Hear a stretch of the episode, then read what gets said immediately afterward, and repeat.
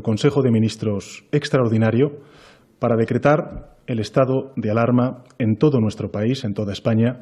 El estado de alarma es un instrumento de nuestro Estado de Derecho, recogido por nuestra Constitución, para enfrentar crisis tan extraordinarias como la que desgraciadamente está sufriendo el mundo y también nuestro país. La emergencia sanitaria y social generada por el coronavirus, el conocido como COVID-19, crea circunstancias extraordinarias como las que la ley contempla para dotar al Gobierno de España de recursos legales también extraordinarios. Esta semana se cumple un año de la entrada en vigor de la primera declaración del estado de alarma en España por parte del Gobierno de Pedro Sánchez. Con ella se trataba de contener la expansión del coronavirus que causa la COVID-19. Es una enfermedad que ha atrapado el mundo por sorpresa, que nos ha arrojado a protagonizar, queramos o no, un capítulo en lo que en el futuro será un libro de historia. A día de hoy la COVID sigue presente. Es noticia, no es historia. Y en este programa nos gusta hablar de historia. Marcamos la entrada en el segundo año de esta pandemia recordando otra, otra que fue muy extraña, misteriosa incluso, que dejó una estela de sorpresa, de enfado, de calamidad y de dolor, y una necesidad muy, muy humana de intentar encontrar una respuesta. Hablamos de la enigmática enfermedad del sudor, y de las sucesivas olas que machacaron a Inglaterra.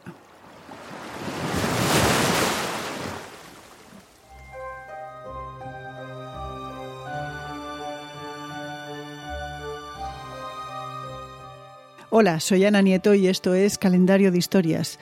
Les invito una vez más a repasar nuestra historia, recordar sus personajes y ver qué nos queda de ello hoy.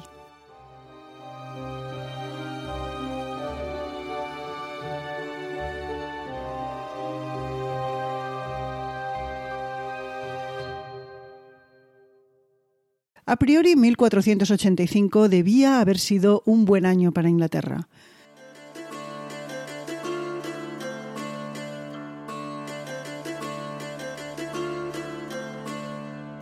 Ese verano miles de ciudadanos se congregaron en Londres para la coronación de Enrique VII como rey. Había alegría en el ambiente. Un deseo colectivo palpable de poner fin definitivo a la guerra de las dos rosas que había asolado al país a lo largo del siglo. En esa guerra civil, dos ramas de la familia real Plantagenet se disputaron el trono.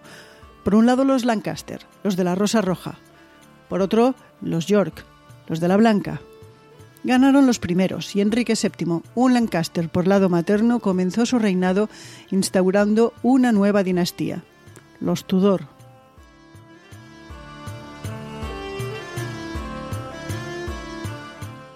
Ajeno al conocimiento de los participantes en las ceremonias, un enemigo nuevo, desconocido y terrible. Una enfermedad comenzaba a cobrarse sus primeras víctimas y a esparcirse por toda Inglaterra. Comenzaba su ataque de un modo ordinario, un simple malestar, y al poco tiempo escalofríos, mareos, un dolor insoportable en las articulaciones y un cansancio infinito. Todos esos síntomas en menos de tres horas. Y después la transpiración, tanta que a esta dolencia se le conoce como la enfermedad del sudor. Seguían fuertes palpitaciones, dolor en la zona del corazón, cefaleas, delirio y una sed que no había forma de mitigar. Según las horas pasaban, el enfermo se sentía gastado, reventado, exhausto. En menos de 24 horas estaba muerto o totalmente curado. A finales de octubre de ese mismo año la enfermedad desapareció, tan misteriosamente como había llegado. En poco más de tres meses la enfermedad del sudor había dejado miles de muertos y un país encolerizado y paranoico que trataba de encontrar una explicación en todo tipo de teorías.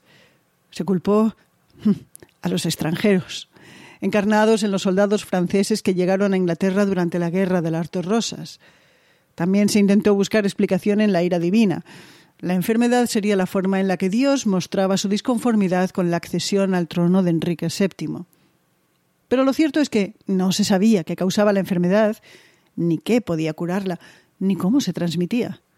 Solo se sabía que afectaba a hombres y mujeres en los mejores años de sus vidas, con especial predilección por los varones jóvenes. Al mismo tiempo ignoraba a niños, adolescentes y a los ancianos. Parecía que atacaba más en el campo que en la ciudad, y también que enfermaba más a la gente rica que a la pobre, o al menos esa era la impresión.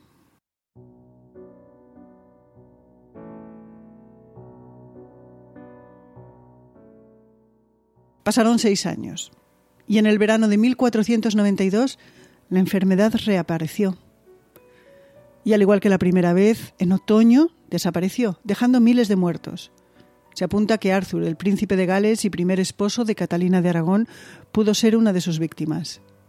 En esa segunda ola quedó claro que quienes la habían padecido y sobrevivido la primera vez podían volver a enfermar. No se desarrollaba inmunidad. Después vendrían otras olas, siguiendo el mismo patrón de aparición en verano, miles de muertos y desaparición en otoño. La de 1507, la de 1517, que se extiende por primera vez al continente al llegar a Calais, en aquel entonces territorio inglés. Y once años más tarde, la gran ola de 1528. Los muertos se contaron en decenas de miles. Afectó a Calais, destrozó Londres y se esparció por toda Inglaterra. Entre las personas que la padecieron se apuntan nombres relacionados con Enrique VIII, su amante, Ana Bolena, la familia de Thomas Cromwell, el cardenal Wolsey. Enrique movió sin cesar su corte tratando de esquivar la enfermedad.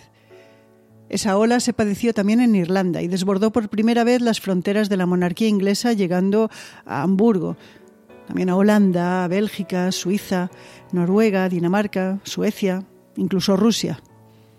Y tal como vino, se fue. Regresó pero solamente una vez más. Fue en 1551 y de nuevo en Inglaterra. Después se desvaneció.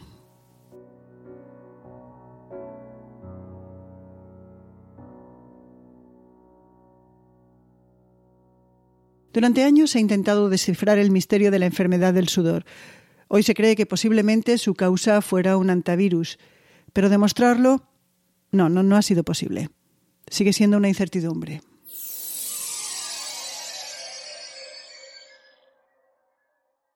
En calendario de historias nos gusta fijarnos en qué queda del pasado.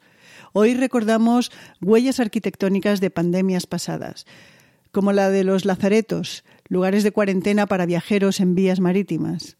En España pueden visitarse como el de Mahón, en Menorca, el de San Simón, en la Ría de Vigo, y el de Pedrosa, en Cantabria.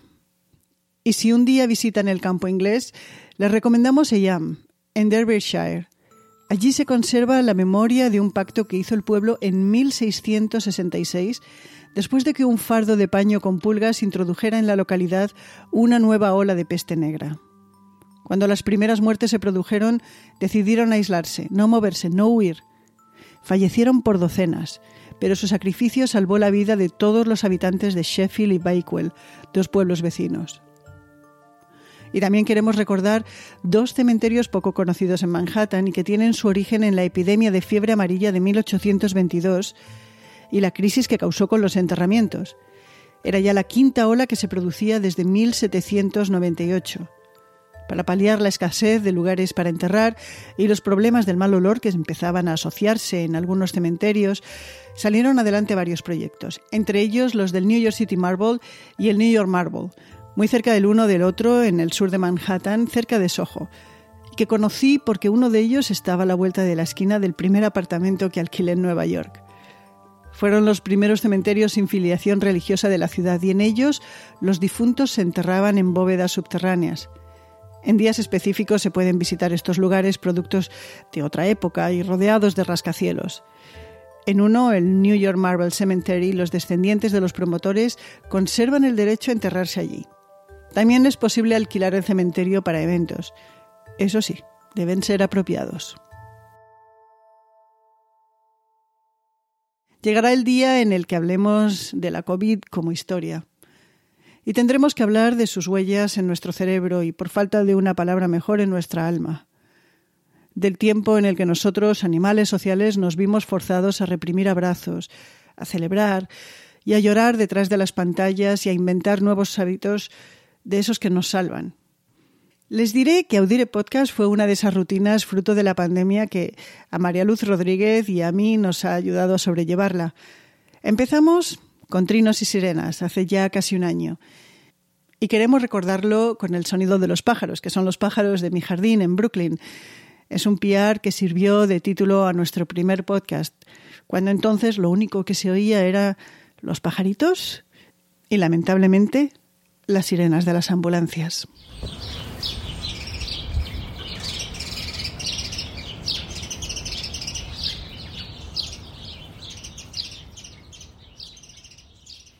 Y en el apartado de efemérides vamos a recordar los eventos de hace un año, el 2020, el año en el que se declaró el primer estado de alarma por la pandemia.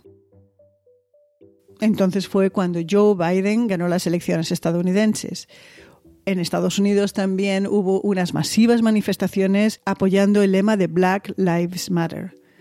Y el primer capítulo en la nueva saga de la monarquía británica con Harry y Meghan como protagonistas. Y terminamos el programa de hoy con un párrafo publicado en El Genio de la Libertad el 22 de octubre de 1851. Los buques procedentes de puertos donde se padezca fiebre amarilla, sea cual fuera la época del año en que arriben a los de la península e islas adyacentes, no se admitirán en ellos sin hacer antes una cuarentena que no bajará de 15 días ni excederá de 20 en uno de los lazaretos de Mahón o Vigo.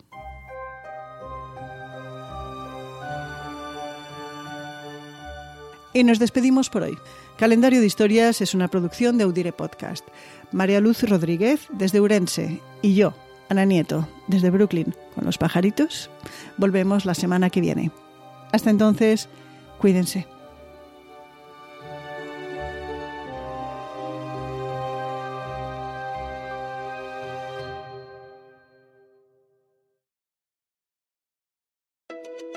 One day in the metaverse. Doctors will practice high risk surgeries as many times as needed before operating on real patients. Education will be more immersive, allowing art students in Ohio to visit museums across the world without a plane ticket, and giving science students in Florida the opportunity to sail through Saturn's rings. The metaverse will also transform workplace training Imagine a world where engineers can disassemble and reassemble engines thousands of times without wasting materials, or where aspiring city planners can build hundreds of cities before a single real building is ever constructed. The metaverse may be virtual, but the impact will be real. Learn more about what Meta is building for the metaverse at meta.com slash metaverse impact.